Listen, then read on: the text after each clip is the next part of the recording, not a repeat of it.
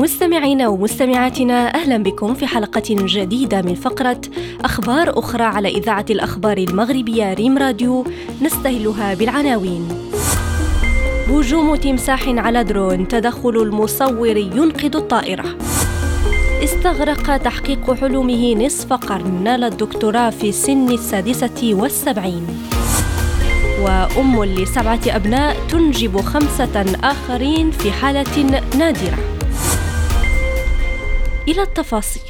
تداول رواد مواقع التواصل الاجتماعي فيديو لهجوم تمساح على طائرة درون تمكنت من الإفلات من فكيه. وبينما كان مصور الفيديو يحاول تصوير التمساح عن قرب باستخدام طائرة درون انقض الحيوان على الكاميرا محاولا تحطيمها بفكيه ورغم القفزة الرشيقة التي قام بها التمساح إلا أن درون تمكنت من الهروب في اللحظة الأخيرة وحسب ما ذكرت صحيفة إنديا إكسبريس فإن المقطع صور في موقع بالأمازون. يتراوح متوسط الوقت الذي يستغرقه إنهاء الدكتوراه في الغالب ما بين خمس إلى سبع سنوات ولكن بالنسبة لنيك أكستن فقد استغرق الأمر 53 عاما للحصول على هذه الشهادة العلمية العالية.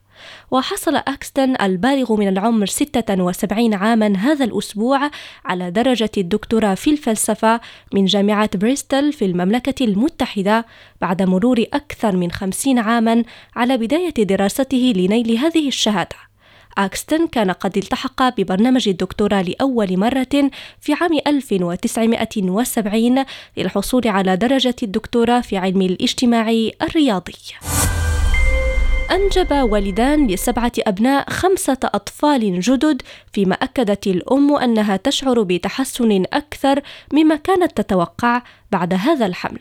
وأنجبت البولندية دومينيكا كلارك التي لها سبعة أبناء تتراوح أعمارهم ما بين عشرة أشهر وإثنى عشر عاما خمسة أطفال في أحد مستشفيات كراكوف جنوب البلاد. وقالت للصحفيين وزوجها البريطاني فينس بجانبها كنا نخطط لإنجاب طفل ثامن لكن اتضح أنني حامل بأكثر من طفل واحد. هنا نصل إلى نهاية عدد اليوم. شكرا على حسن المتابعة ونلتقي بكم غدا مع أخبار أخرى.